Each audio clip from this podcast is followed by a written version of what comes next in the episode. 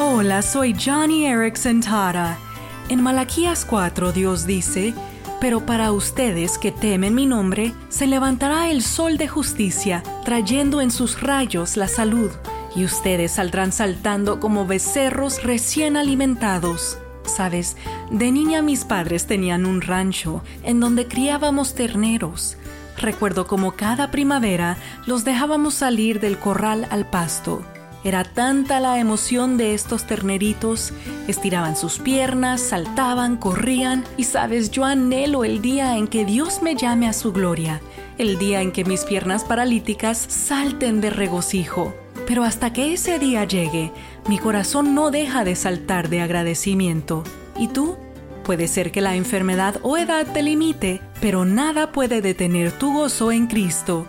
Johnny y amigos, esperanza más allá del sufrimiento.